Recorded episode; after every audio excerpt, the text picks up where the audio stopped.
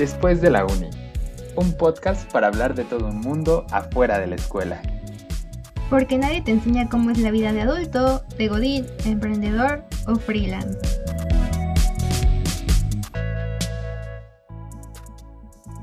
Bienvenidos a un episodio más de Después de la Uni, este podcast para hablar un poco más acerca de la vida después de la escuela, dentro de la escuela y del mundo real. Yo soy Carla García. Y yo soy Alex Vilchis y el día de hoy vamos a hablar del síndrome del impostor. Este tema, digamos que usualmente, o al menos siento que todos en la vida hemos vivido alguna vez, te lo digo porque platicando con amigos, con personas cercanas, me han comentado que lo han hecho o que lo han sentido en algún momento. Entonces vamos con el dato de la semana y esta semana el dato es que según un artículo de la BBC News, se estima que 7 de cada 10 personas han sufrido esto en algún momento de su vida. Y lo más interesante es que es algo que no solo pueden experimentar las personas exitosas, aunque éstas sean las que más lo sufren. Por eso, esto no lo hace más dañino para la confianza y carrera de quienes lo sufren y padecen. Y bueno, Carlita, antes de, entrar a más detalles después de este sorprendente dato de un 70%, cuéntanos qué es en sí el síndrome del impostor. Pues más que nada es este fenómeno o un síndrome tal cual que es más enfocado a lo psicológico en el que una persona es incapaz de reconocer sus propios logros o valía personal. Entonces esto hace que tengas como este miedo latente a que te crean un mentiroso o tal cual como lo dice el nombre, un impostor por no poder o no creerte tan capaz de demostrar que sabes las cosas y pues básicamente está muy ligado a toda esta parte del estrés, de la ansiedad y mucho acerca de nuestro contexto también podemos relacionarnos como estudiantes, ¿no? Porque yo creo que todos, si no es que la mayoría, estamos en un ambiente competitivo o de estrés constante en donde tenemos muchos estímulos, tenemos la presión de la vida laboral, de la vida personal, la competitividad, a veces hay como esta rivalidad incluso, las presiones, todo este entorno volátil que tenemos que vivir, ¿no? Entonces es algo que principalmente está ligado a eso y aquí como decía al principio Alex, es algo que incluso las personas que nosotros decimos pro tienen. Se ha confirmado que personajes como Kate Winslet, incluso Michelle Obama o Neil Armstrong, que son personas grandes, han tenido este síndrome y es algo que nos puede dar tal cual a cualquier persona, mortal, no mortal o personalidad. ¿Tú qué opinas, Alex?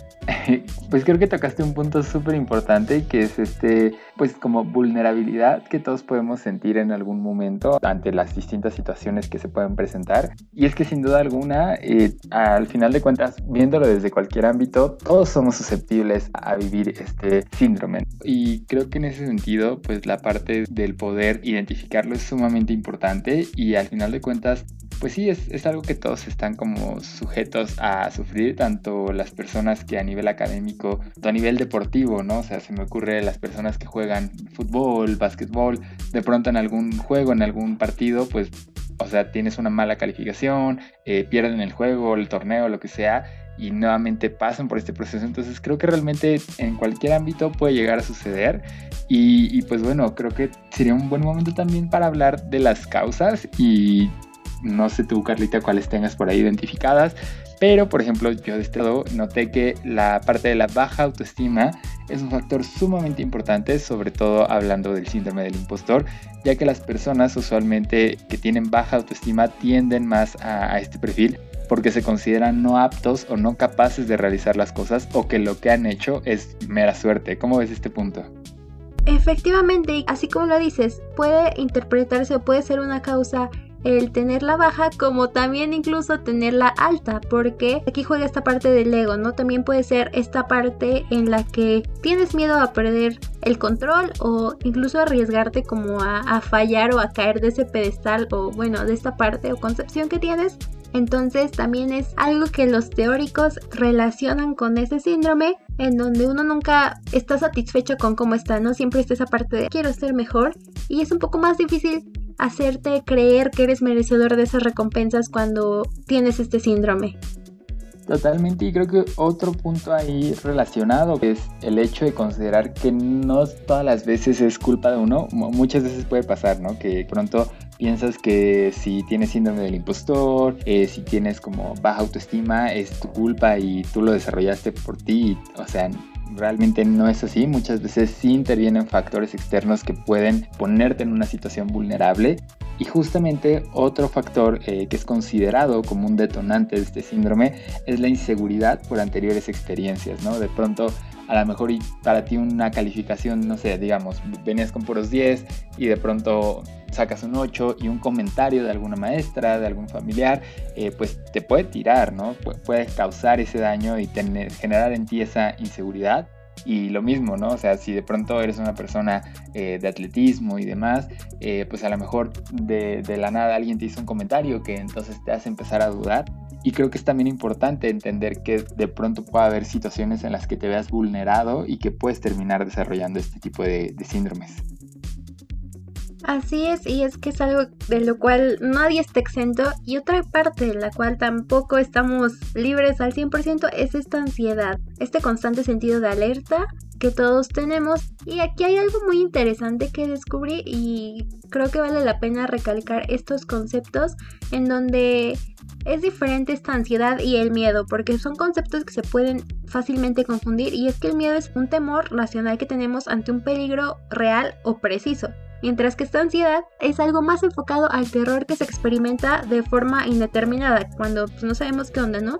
Y entonces, esta ansiedad en realidad no es mala, pero ya cuando se convierte en algo que obstaculiza tu desarrollo como persona, la toma de decisiones, e incluso pues esta parte de que ya no puedes relajarte o descansar porque estás pensando en esta parte de no, es que no voy a ser suficiente o es que voy a fallar, pues incluso puede generar esta parte en donde agraves un poco más este sentimiento en donde pues de verdad te sientes como que no vas a lograrlo.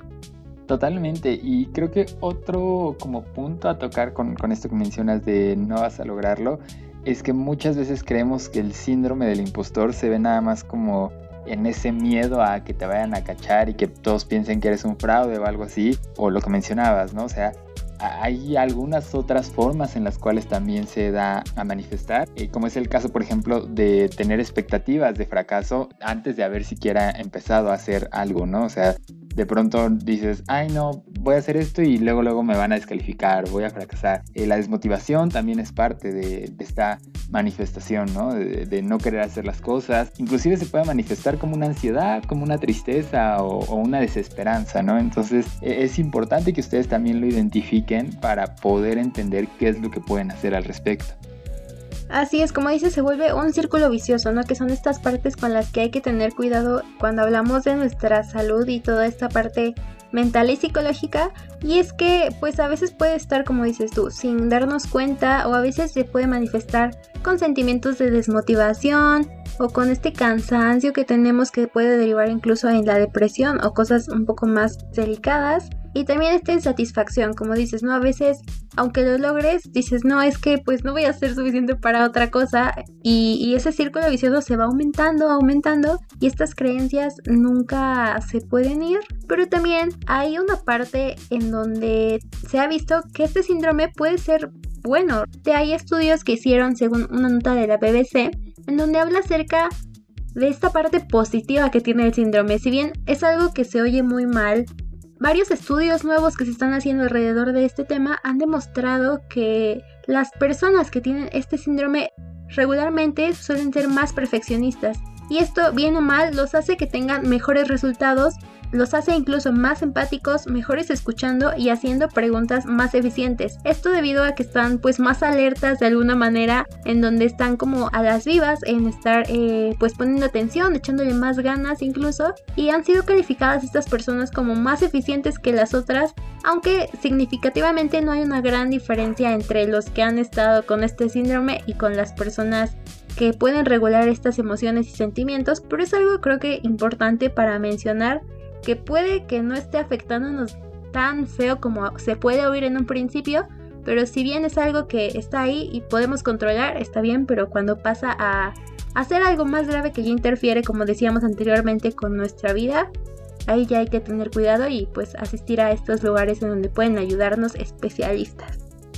Y cañón, ¿eh? O sea, cuando este síndrome empieza a meterse en tu vida a, otro nivel. Eh, inclusive a mí algo que me llamó muchísimo la atención investigando el tema es que por ejemplo, las personas que son workaholic eh, o que son muy perfeccionistas, muy probablemente dentro de sí están, eh, pues sí, bajo este síndrome del impostor. Entonces, pues están trabajando todo el día porque no quieren permitir que haya alguna falla y pues igual, ¿no? O sea, cualquier, detallito lo están corrigiendo porque es como ese miedo, ese temor a que vayan a descubrir como este fraude, ¿no?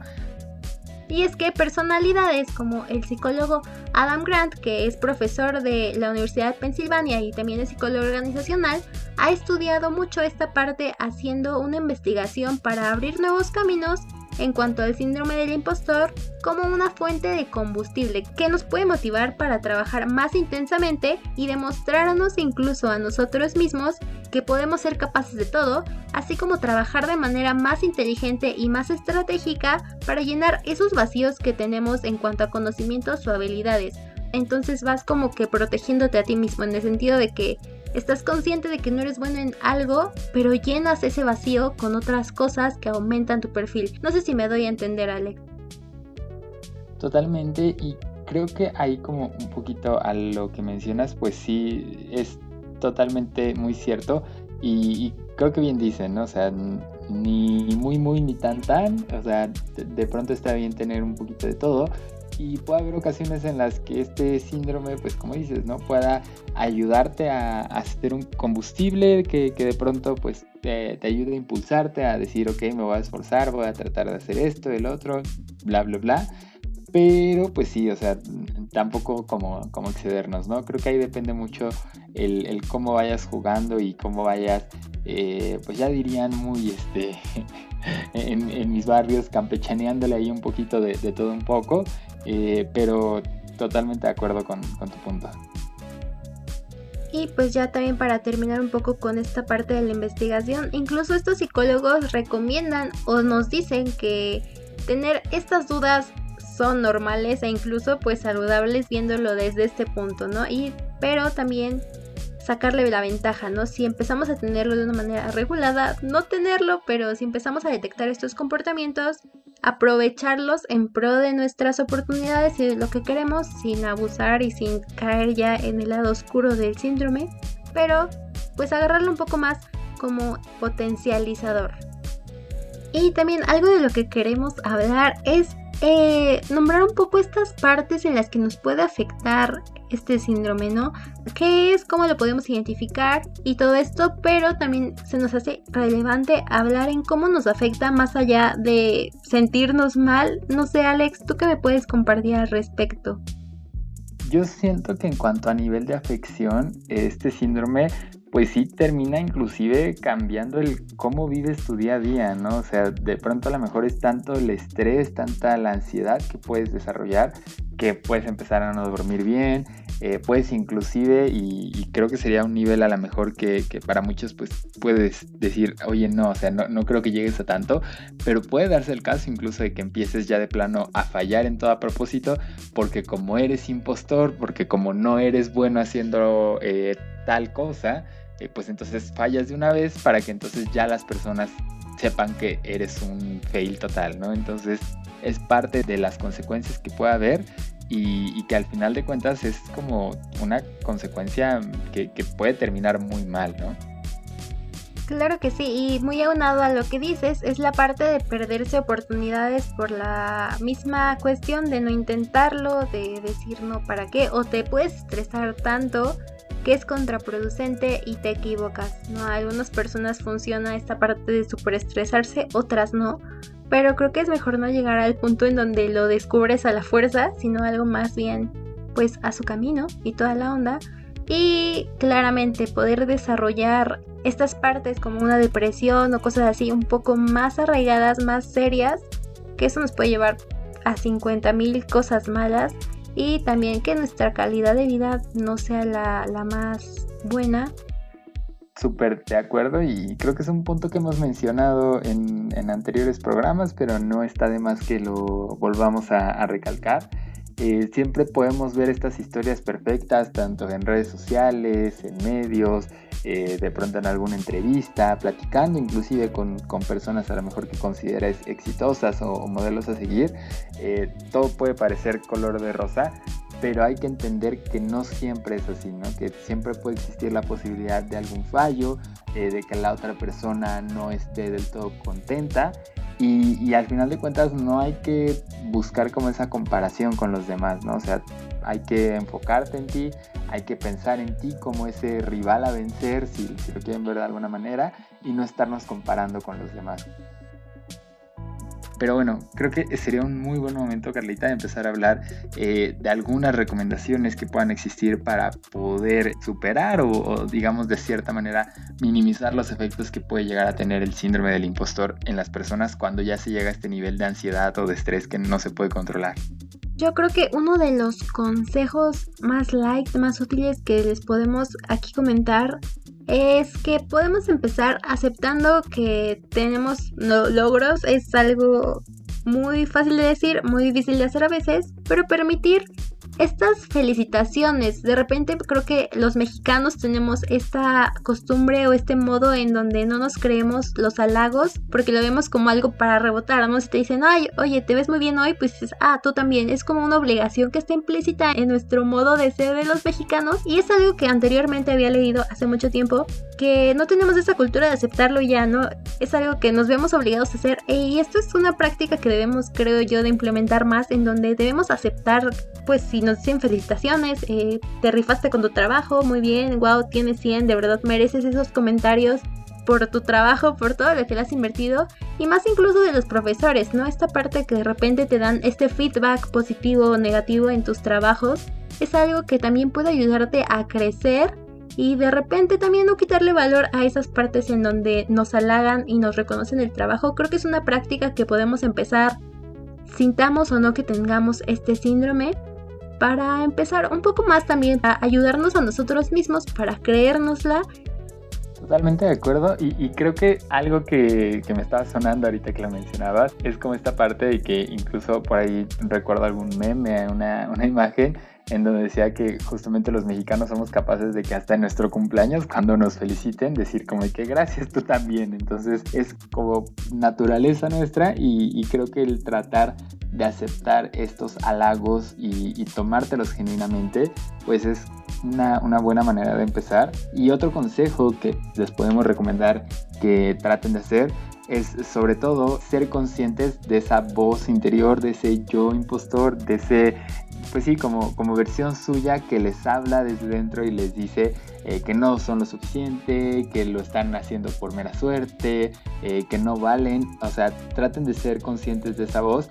Y si bien en un inicio no va a ser fácil callarla, al menos traten de identificar por qué se está manifestando y de qué manera ustedes pueden hacer que ese sentimiento vaya haciéndose no tan fuerte, ¿no? O sea, pudiera ser a lo mejor que identifiques en qué momentos específicos se detona esta voz y entonces evitar llegar a esos momentos sin una compañía, ¿no? Traten de buscar una compañía, si bien sabemos que no siempre es eh, muy fácil acercarse a algún psicólogo para hablar de esto, pues bueno, pueden tratar de buscar a alguna persona de confianza a la que le puedan decir, ¿sabes qué? Eh, ahorita estoy sintiéndome de tal manera y entonces eh, que la otra persona los pueda como llevar en, en, compañía para que ese momento no lo pasen ustedes solos y no lo sientan como, como tan fuerte.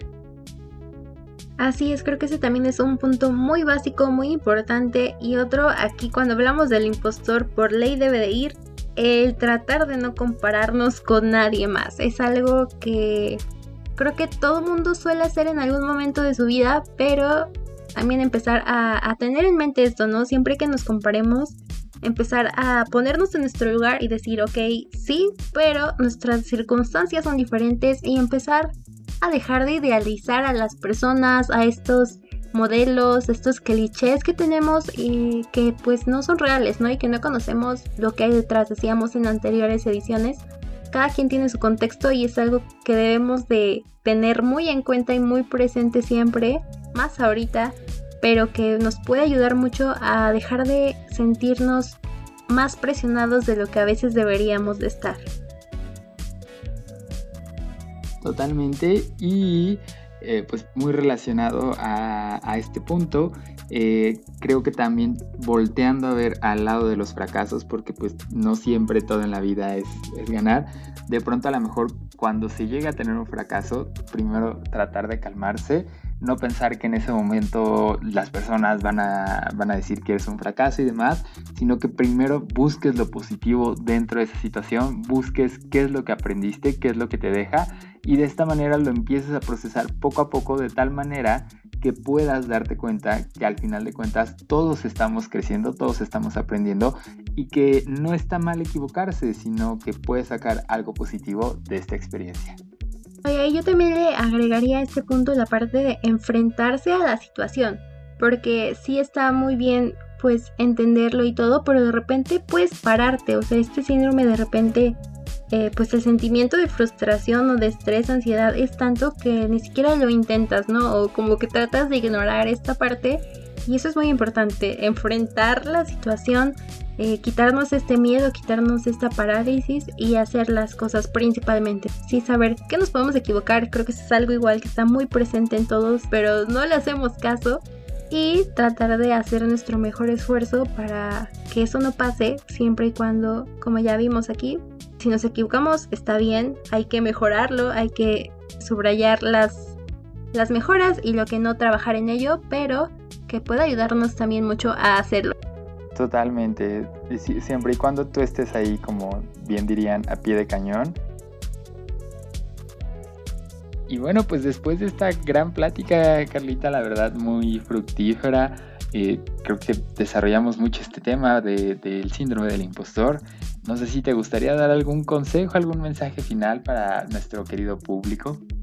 Claro que sí, y les dejamos como siempre el consejo de la semana que dice haz una lista de tus logros. No tienen que ser cosas súper grandes como ganar una medalla, un reconocimiento o un premio, sino que pueden ser cosas más personales como, ay, hoy hice ejercicio, hoy me di tiempo para hacer algo que me gustaba, hoy me cociné algo, lo que sea, pero que sea algo que te haga sentir bien y comienza a ver que toda esta parte de, de malos y buenos momentos son parte de ese gran camino que ya has recorrido. También es muy importante reflexionar, meditar e incluso probar con técnicas como el brainspotting, el EDMR o el focusing, pero sobre todo saber o si ya identificaste que puedes tener este síndrome, acudir con un especialista si está afectando tu desempeño, tu calidad de vida, ir con los psicólogos, ir con una persona profesional que sepa de esto y que te pueda ayudar a superar esta etapa. Bueno, pues muchísimas gracias por escuchar este podcast. Recuerden seguirnos en todas nuestras redes sociales como arroba después punto de la uni y escuchar todos los programas de frecuencia en Spotify.